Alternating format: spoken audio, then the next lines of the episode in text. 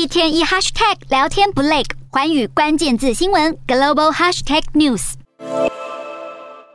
投资人试图收复今年部分跌幅，股市在前一交易日的强劲上涨后震荡走跌。交易员还评估了联准会主席鲍尔的言论，他重申了联准会对抗通膨的立场，并在国会作证时承认升息的确有引发经济衰退的风险。美股今天微幅收跌，美股四大指数全数收黑，道琼指数下跌四十七点一二点，收三万零四百八十三点一三点；纳斯达克小跌十六点二二点，收一万一千零五十三点零八点；标普五百小跌四点九。零点收三千七百五十九点八九点，非半指数下跌二十九点六七点，收两千六百一十九点七一点。欧洲股市方面，美国联准会主席鲍尔强调需要对抗创数十年新高的通膨，但随着多国央行升息，对于经济陷入衰退的担忧加剧。欧洲主要股市今天收跌，欧洲三大股市全数收黑。英国股市下跌六十二点八三点，收七千零八十九点二二点；德国股市下挫一百四十八点一二点，收一万三千一百四十四点二八点；